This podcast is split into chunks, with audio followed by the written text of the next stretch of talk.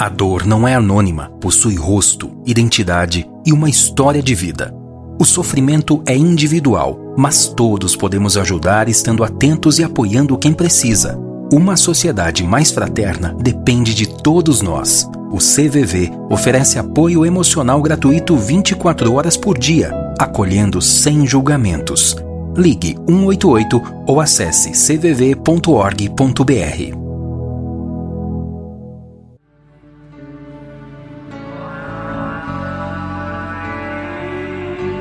Lectio Cristiana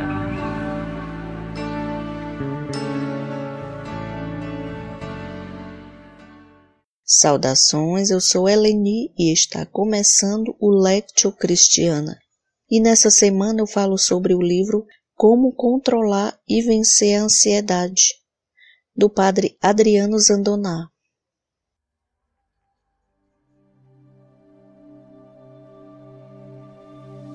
Desde os confins do mundo eu tomei você e o chamei dos extremos da terra.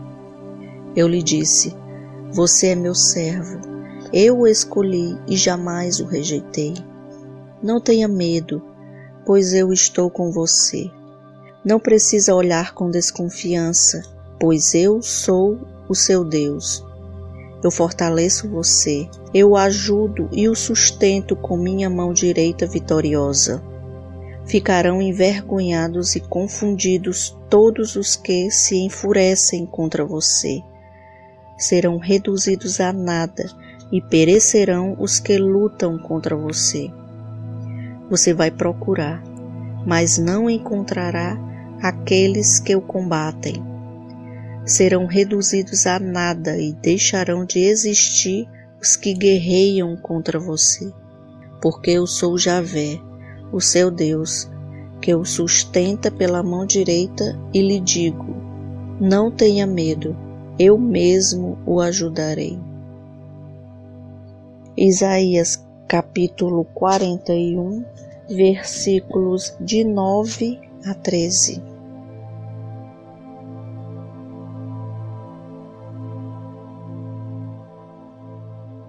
Vilmar Adriano Zandoná é natural de São Paulo, mas cresceu em Londrina, no Paraná.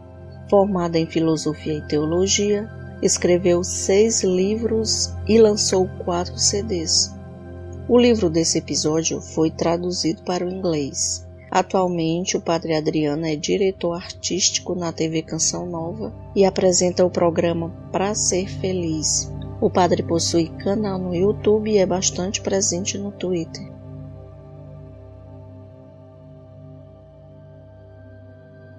Livro Como Controlar e Vencer a Ansiedade traz cinco segredos para ajudar as pessoas a conviverem com aquele que ganhou o título de mal do século. O autor traz a definição da doença com base em estudos de psicólogos. Aborda a psicoterapia aliada a boas meditações, um teste para avaliar o seu grau de ansiedade e uma discussão sobre as causas e efeitos da doença. Depois de passar ao leitor o conhecimento sobre a doença, o autor entrega os cinco segredos para combater a ansiedade. E o próprio autor orienta que, em caso de dificuldades, um profissional da saúde deve ser procurado para ajudar no processo.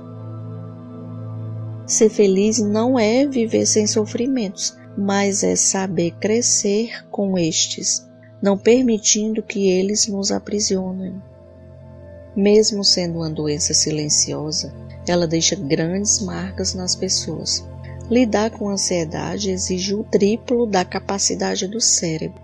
Lidar com ansiedade exige um desdobramento na vida, pois a pessoa precisa enfrentar a doença, a rotina diária, as adversidades do dia a dia e principalmente o preconceito das pessoas à sua volta. É necessário estar equilibrando os pensamentos para exercer todas as atividades. Devido à enchente de pensamentos, as causas mais comuns são a insônia e a dificuldade de relacionamentos. O autor ele cita a ansiedade como fator para que os casamentos não cheguem a 20 anos. ansiedade pode ser crônica ou pode surgir a partir de um gatilho. Apenas o autoconhecimento pode ajudar a descobrir.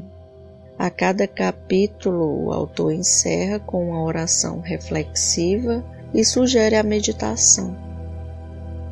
O questionamento que deixo é o seguinte: o que você está fazendo para ajudar uma pessoa que enfrenta a ansiedade?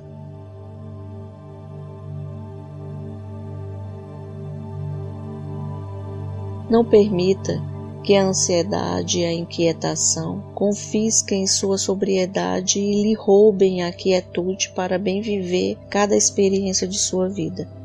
Lute, lute para ajustar o que está desequilibrado dentro de você e tenha a certeza de que é sempre possível viver melhor, com mais paz e felicidade. E antes de encerrar, eu quero lembrar que estamos no Setembro Amarelo, que é o mês de conscientização e combate ao suicídio. Depressão não é frescura. Acolha o seu irmão e ajude-o a enfrentar a sua dor.